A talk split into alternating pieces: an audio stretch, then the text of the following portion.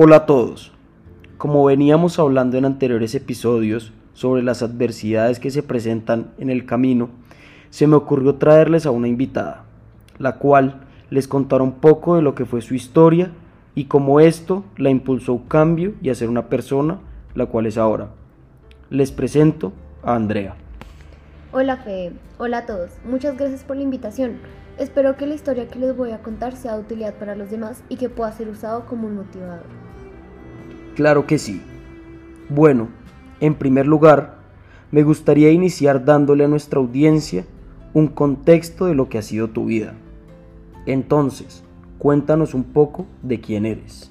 Bueno, mi nombre es Andrea Flores, tengo 20 años, actualmente estoy estudiando en el CESA y llevo aproximadamente la mitad de mi vida viviendo en Colombia, junto a mi mamá, mis hermanos y unas mascotas. Como un dato curioso de mí, no me gusta mucho el deporte, sin embargo me apasiona el tema de la equitación y lo que tenga que ver con caballos. La equitación es un excelente deporte. Lástima que acá en Colombia no sea tan común practicarlo, pero súper chévere. Me encantaría aprender un poco de eso en otra ocasión. Bueno, pero mencionaste algo que me inquietó de lo que nos contaste hace unos momentos, y es que yo pensé que toda tu vida había sido aquí en Colombia. No, es común que siempre piensen lo mismo, pero realmente es un poco diferente. Entonces, cuéntanos tu realidad. Nací en Mérida, en el estado de Yucatán, de México, en el 2001. En ese tiempo solo se encontraban mis papás y mi abuelo viviendo en el país. Para aquel entonces teníamos un núcleo unido, donde la atención era exclusivamente para mí, y los planes de fin de semana se reducían a ir a la casa de playa a pasar un tiempo cálido en familia. Me acuerdo mucho de los viajes, en donde siempre terminaba enfermo y mis abuelos me cuidaban todo el paseo, donde me contaban siempre su historia de amor y cómo fue que terminaron juntos, historia que por mínimo he escuchado más de 20 veces. Esas historias y recuerdos con los abuelos son los mejores. Además, vivir cerca a la playa debe ser algo de ensueño. Claro, una delicia, pero había un pequeño problema, y eran los huracanes, que en esos tiempos eran muy recurrentes. Me acuerdo muy bien de uno en donde mis abuelos nos llevaron a mis papás, hermanos y a mí a un lugar especial, pero el problema fue que nos agarró el inicio de la tormenta y nos tocó aislarnos. Momentos que ahora recuerdo con nostalgia. Increíble tener que pasar por eso. Menos mal no lo he tenido que vivir. Es verdad, pero sabes, no todo fue tan fascinante siempre. Hubo un momento en el que toda la fantasía en la que vivía desapareció por completo a lo largo de que iba creciendo. Em, ¿Te sientes 100% cómodo hablando del tema? Me da un poco de sentimiento recordar todo, pero pues la verdad para eso estamos y todo esto es para ustedes. Bueno, todo inició con la ausencia de mi papá por su trabajo. Empezaron a cancelarse los viajes y notaba a mi mamá cada día más triste empezaba a notar también cómo mi familia se iba desintegrando, partiendo de la ausencia de mi abuelo y la desaparición de mi papá, eh, alejándose un poco de nosotros. Y así como yo lo noté, mi mamá igual lo notó. La diferencia es que ella ya estaba sola. No teníamos familiares en ese país y es por eso que mi mamá decidió dejar México y venir a Colombia para poder estar acompañada de su familia.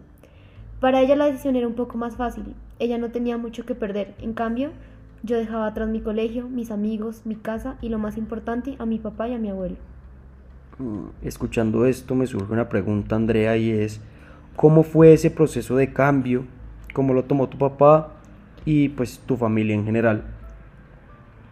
Pues ese fue el gran problema.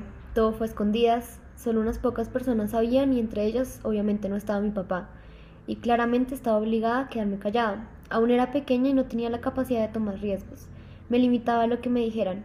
En el camino a Colombia solo deseaba volver a mi casa, estar con mi papá y que se acabara esta pesadilla. Pero en lugar de decir y hacer algo, solo escribía en un cuaderno todo lo que estaba sintiendo, todo lo que me dolía y todo lo que me estaba callando. Y entre todo eso que me has contado, ¿qué crees que fue el suceso o cuál crees que fue el suceso que más te marcó a ti? Pues yo diría que más que dejar mi país, lo que más me marcó fue dejar a mi papá, persona que también tuvo un cambio después de todo lo ocurrido y fue un cambio pues claramente positivo. Actualmente él tiene otros dos hijos con otro matrimonio y es la mejor versión de él, tanto para ellos como para mí. Y pues ahora a pesar de la distancia es mi mayor motivador, mi mayor orgullo, porque él me ayudó a ver que de una situación tan difícil como la que viví se puede sacar algo bueno, así como él lo hizo. Y déjame preguntarte de nuevo, ¿qué aprendizaje te dejó todo esto? ¿O qué es lo diferente en ti? No solo me dejó un aprendizaje, me dejó una gran persona como respaldo y es mi papá, la persona que tengo detrás todo el tiempo motivándome y guiándome a ser mejor. Es mi polo a tierra, mi mejor amigo.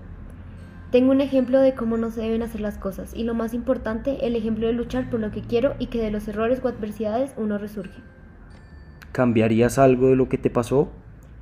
Pues unos años atrás mi respuesta hubiera sido 100% sí, pero ahora analizando lo que tengo y la persona que soy yo, no cambiaría absolutamente nada, porque si no hubiera pasado todo esto, a lo mejor mi papá sería una persona diferente y no sería la gran persona que es ahora. Muy bien, y ya para cerrar, André, eh, ¿tendrías un mensaje para compartir con todos nosotros? Pues sí, claro, y pues realmente hace parte de la enseñanza que adquirí y es no dejarse ahogar con los malos momentos, porque no existirían momentos buenos sin los malos. Uno si quiere agarrar lo malo que ha pasado como motivador a ser la mejor versión de sí misma. Se podría ver también como una segunda oportunidad.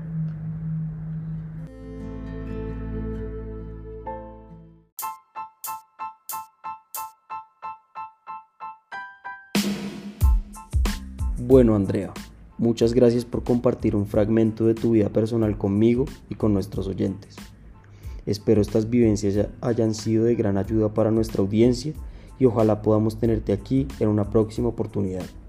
Nos vemos en un próximo episodio.